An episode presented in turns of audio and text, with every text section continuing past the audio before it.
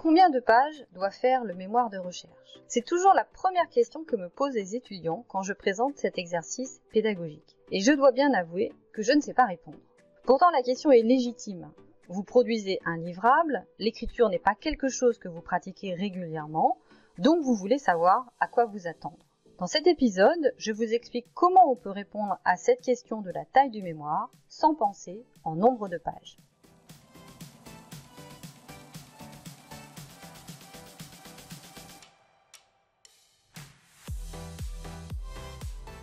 Bonjour et bienvenue dans MDR, le podcast qui vous accompagne dans votre projet d'écriture d'un mémoire de recherche. Je suis Aurélie Dudésert, professeure des universités et directrice de recherche en management, et je partage ici mon expérience d'encadrante et de correctrice de mémoire pour vous soutenir et vous motiver dans cette démarche.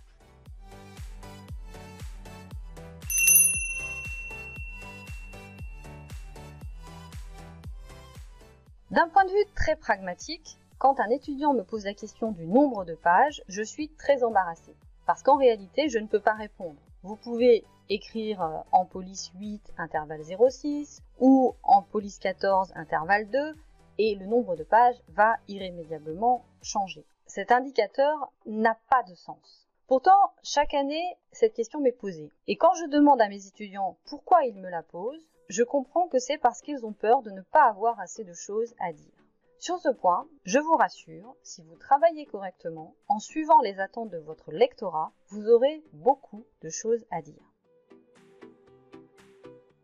De la même manière, je suis toujours très dubitative et circonspecte quand un de mes étudiants me dit Vous savez, professeur, après un mois de travail, j'ai déjà 35 pages écrites, donc c'est bon, euh, j'arriverai au moins à 200 pages à la fin du travail, donc mon travail sera de qualité. Là, je me dis que l'étudiant n'a pas compris l'exercice et qu'il va droit dans le mur. Pourquoi? Parce que ce type de raisonnement amène à penser que l'étudiant voit le mémoire comme un exposé ou une concaténation d'informations trouvées dans des manuels, dans des articles ou sur le web. Or, ce n'est pas du tout ce que l'on attend de l'étudiant. On attend une réflexion personnelle. Il faut que vous suiviez un plan établi qui vous permette de mettre en valeur cette réflexion personnelle pour que votre mémoire soit de qualité. Et donc vous avez de la chance parce que ce plan est toujours structuré de la même manière. En suivant le plan établi, vous pourrez voir ce qu'il vous manque et donc si vous avez le nombre de pages qui va bien. Le plan ou la structure de mémoire est toujours le même. Il y a six parties. La première partie, c'est l'introduction. L'introduction a pour objectif d'abord de faire comprendre avec précision à votre lecteur sur quoi vous travaillez. Ensuite, elle a pour objectif de faire comprendre à votre lecteur l'intérêt de travailler sur ce sujet. Enfin, elle a pour objectif de présenter comment vous allez traiter ce sujet dans le mémoire. La deuxième partie du mémoire est l'état de l'art, ce qu'on appelle aussi la revue de littérature. Cette partie est souvent celle qui vous effraie le plus, car il faut aller lire des articles académiques, des travaux antérieurs et les synthétiser. Pourquoi? Parce que le sujet que vous traitez s'inscrit dans une histoire. D'autres personnes ont déjà travaillé sur ce sujet, et c'est intéressant de voir et de comprendre ce qu'elles ont fait. C'est comme une partie diagnostic ou bilan de ce qui a été fait avant vous sur le sujet. Cette partie est utile parce qu'elle vous permet d'argumenter le choix de votre sujet en disant voilà ce qui a été fait avant moi, et moi je vais continuer dans cette voie, mais mon originalité, ce que j'apporte de nouveau, c'est que je choisis de traiter ce problème comme cela. Je vous donne un exemple. Vous avez choisi d'étudier comment ChatGPT change le métier d'avocat. Au départ, vous vous dites que c'est un sujet tout nouveau et donc que vous allez travailler sur quelque chose de totalement innovant. Et évidemment, votre directeur de mémoire, dans son rôle, va vous dire Tu es sûr? Personne n'a étudié cette question avant? Bien sûr que vous êtes certain que personne n'a étudié cette question avant. ChatGPT, c'est tout nouveau, ça vient juste d'être mis à disposition du public. Donc vous ne comprenez pas ce que vous dit votre directeur de mémoire. Maintenant, mettez-vous à la place de votre directeur de mémoire. Lui, il ne prend rien pour acquis. Donc il se dit, dans le fond, qu'est-ce que c'est que ChatGPT? ChatGPT, c'est une nouvelle intelligence artificielle. Est-ce qu'il n'y a pas eu déjà beaucoup de travaux menés sur l'impact de l'intelligence artificielle sur les métiers? Et puis, il réfléchit encore un peu plus loin. et il se dit finalement, qu'est-ce que c'est que l'intelligence artificielle? C'est une technologie, une nouvelle technologie de l'information. Là aussi, est-ce qu'il n'y a pas eu de nombreux travaux sur l'impact des technologies de l'information sur les métiers? Alors, en quoi le fait d'étudier comment ChatGPT change le métier d'avocat est vraiment nouveau? C'est les questions que, va se poser votre directeur de recherche. Et c'est les questions que vont se poser les relecteurs de votre travail. C'est-à-dire qu'en fait, il va falloir leur expliquer les travaux antérieurs qui ont eu lieu, en suivant à peu près le raisonnement que je viens de vous présenter, et dire en quoi l'étude de ce sujet est nouveau.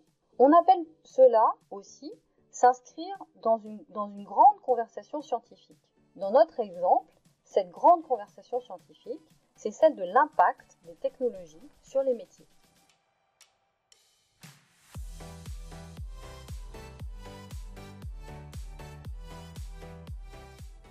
La troisième partie de mémoire est ce qu'on appelle la partie méthodologie. Comme je le disais dans l'épisode précédent, les chercheurs aiment les faits et ont besoin de preuves. Vous ne pouvez pas dire, voilà, ChatGPT va conduire à faire disparaître le métier d'avocat et expliquer votre résultat sans le prouver. Souvenez-vous, le chercheur vous posera toujours cette question, mais qu'est-ce qui me prouve que ce que tu dis est vrai? Comment tu arrives à cette conclusion? Pour éviter d'avoir cette question, la partie méthodologie vous permet de présenter rigoureusement les faits sur lesquels vous vous appuyez pour arriver à cette conclusion et vous permet aussi de présenter la manière dont vous avez analysé ces faits pour arriver à cette conclusion. C'est un peu comme en mathématiques. Si je vous demande de me résoudre un problème de mathématiques et que vous me donnez juste le résultat, cela ne me satisfait pas. Je veux comprendre sur quel fait du problème vous vous appuyez et comment vous raisonnez pour arriver au résultat. Dans le cas du mémoire en management, vous avez un sujet et vous devez décrire la façon dont vous allez aller chercher les faits et la façon dont vous allez analyser ces faits pour arriver à ces résultats. La façon dont vous allez aller chercher ces faits, c'est ce qu'on appelle la phase collecte des données. Et la façon dont vous allez analyser ces faits, c'est ce qu'on appelle la phase analyse des données. Donc dans la partie méthodologie, vous aurez toujours deux sous-parties. Une première partie qui est comment vous collectez les données et une deuxième partie, comment vous analysez vos données. C'est en quelque sorte la démonstration en mathématiques. Si je reprends mon exemple de tout à l'heure sur les métiers, euh, l'impact de chat GPT sur le métier d'avocat. Vous avez plusieurs manières d'aller chercher vos données. Vous choisissez par exemple de mener des entretiens avec des avocats pour recueillir leur perception sur l'impact de ChatGPT sur le métier d'avocat. Vos données, ce sera donc ces entretiens que vous allez mener avec ces, ces avocats. Et puis ensuite, vous allez choisir une manière d'analyser ces entretiens qui vont vous permettre d'obtenir des résultats.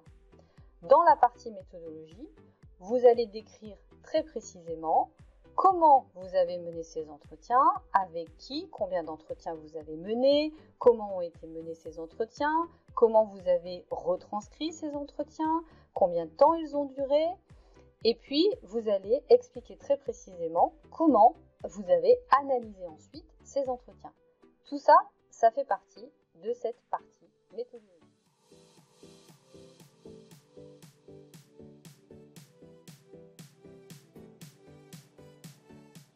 La quatrième partie, c'est la partie résultats. Dans cette partie, vous présentez assez naturellement les résultats de votre analyse. Vous avez présenté dans la partie précédente comment vous avez analysé les choses, et là, vous présentez les résultats de votre analyse. Mais pour pouvoir étayer ces résultats, il faut convaincre évidemment le lecteur-chercheur.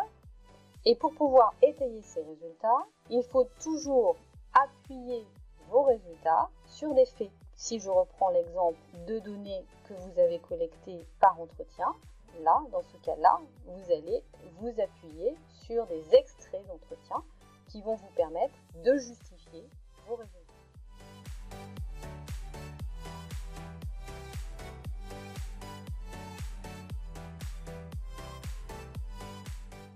La cinquième partie est une partie qui est très importante et qu'on a souvent tendance à bâcler parce qu'on a déjà présenté les résultats et qu'on estime que c'est suffisant. En fait, cette cinquième partie, qui est appelée la partie discussion, est importante parce qu'elle va permettre de mettre en, en, perspective vos résultats au regard de travaux antérieurs qui ont déjà été menés. Et donc, elle va permettre d'identifier votre contribution ou la contribution de votre travail, si vous préférez, à la recherche académique. Donc cette partie va mettre en valeur vos résultats et va montrer en quoi ils apportent une clé de compréhension complémentaire aux travaux antérieurs. Dans cette partie, vous allez discuter vos résultats de la partie 4 et vous allez les comparer aux travaux que vous avez présentés dans la partie état de l'art. Et vous allez donc, à partir de cette comparaison, établir en quoi vous apportez une petite brique de compréhension supplémentaire à ces travaux.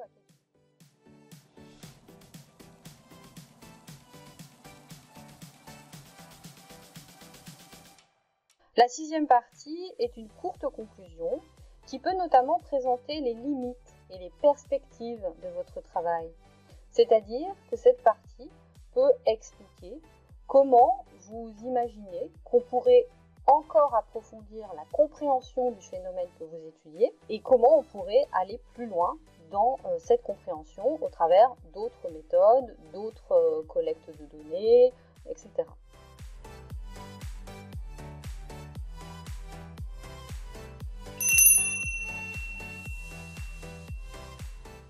Introduction, état de l'art, méthodologie, résultats, discussion, conclusion. Si vous remplissez toutes ces parties de façon précise, claire et rigoureuse, vous n'avez pas à vous préoccuper du nombre de pages. Vous aurez suffisamment à dire dans le mémoire. Le bon indicateur pour l'écriture d'un mémoire euh, avec succès, ce n'est pas le nombre de pages. C'est surtout de savoir si avec ce que vous documentez dans le mémoire, D'abord, le chercheur pourrait refaire le même travail et arriver aux mêmes conclusions. Ensuite, savoir si vous expliquez clairement votre contribution aux travaux antérieurs. Voilà, je vous remercie pour votre écoute. J'espère qu'elle vous aura été utile. Et comme d'habitude, si vous avez des questions ou des thèmes que vous voulez que j'aborde, vous pouvez m'écrire à mémoire recherche podcast À bientôt!